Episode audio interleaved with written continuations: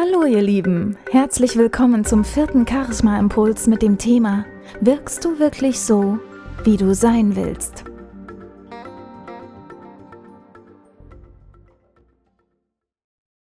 Na, wie geht's euch? Ich hoffe, ihr hattet eine angenehme Woche und habt die vergangenen Tage dafür genutzt, um eure Liebste, natürlich mit der richtigen Stimmlage, auf einen Drink einzuladen. Habt ihr denn mittlerweile auch ein wenig an eurer Kurzvorstellung gefeilt? Und hat das mit der optimalen Sprechmelodie geklappt? Heute gehen wir einen Schritt weiter und stellen uns die Frage, wirke ich wirklich so, wie ich sein will?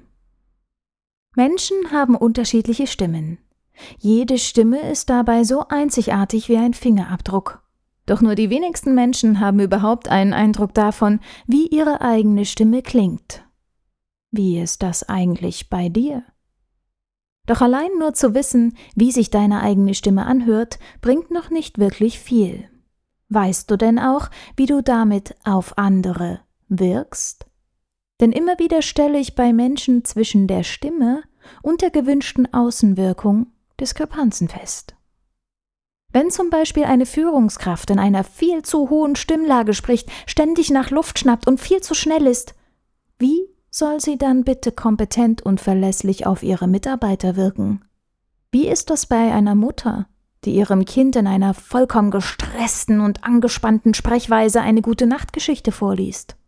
Und wie soll in Extremsituationen Vertrauen und Kompetenz ausgestrahlt werden, wenn die Sprechweise des Redners selbst unsicher und viel zu leise ist? Denk doch selbst einmal an Situationen zurück, wo dir dein Bauchgefühl gesagt hat, hier stimmt etwas nicht. Hier steckt das Wort Stimme sogar schon mit im Wortstamm. Hier stimmt etwas nicht. Denn du kannst nur dann überzeugend und glaubwürdig sein, wenn deine Stimme und deine Außenwirkung miteinander im Einklang sind und wenn sie der jeweiligen Situation angemessen sind.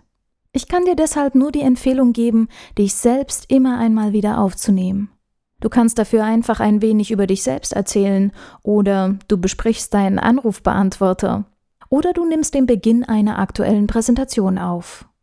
Und dann höre dir deine Aufnahme an. Klingst du so, wie du wirklich rüberkommen willst? Bist du in dem, was du sagst, authentisch, glaubwürdig und überzeugend?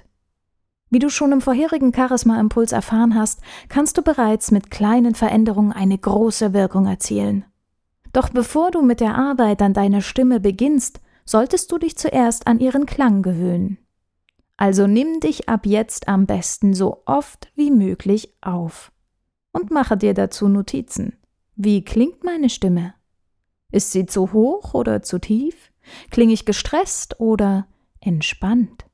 Spreche ich vielleicht zu schnell? Wie ist meine Sprechmelodie? Und bin ich gut verständlich? Am Ende kommt dann die wichtigste Frage. Welches Bild von der Person, die dort spricht, hätten andere beim Hören im Kopf? Dann gleichst du deine Notizen mit dem Bild ab, wie du dir deine Außenwirkung wünschst. Stimmt es mit dem Bild der anderen überein? Wenn ja, Glückwunsch! Wenn nein, musst du noch lange nicht verzweifeln denn Stimmeigenschaften sind veränderbar. Ich wünsche euch viel Spaß beim Ausprobieren und bin auch dieses Mal wieder sehr gespannt auf euer Feedback.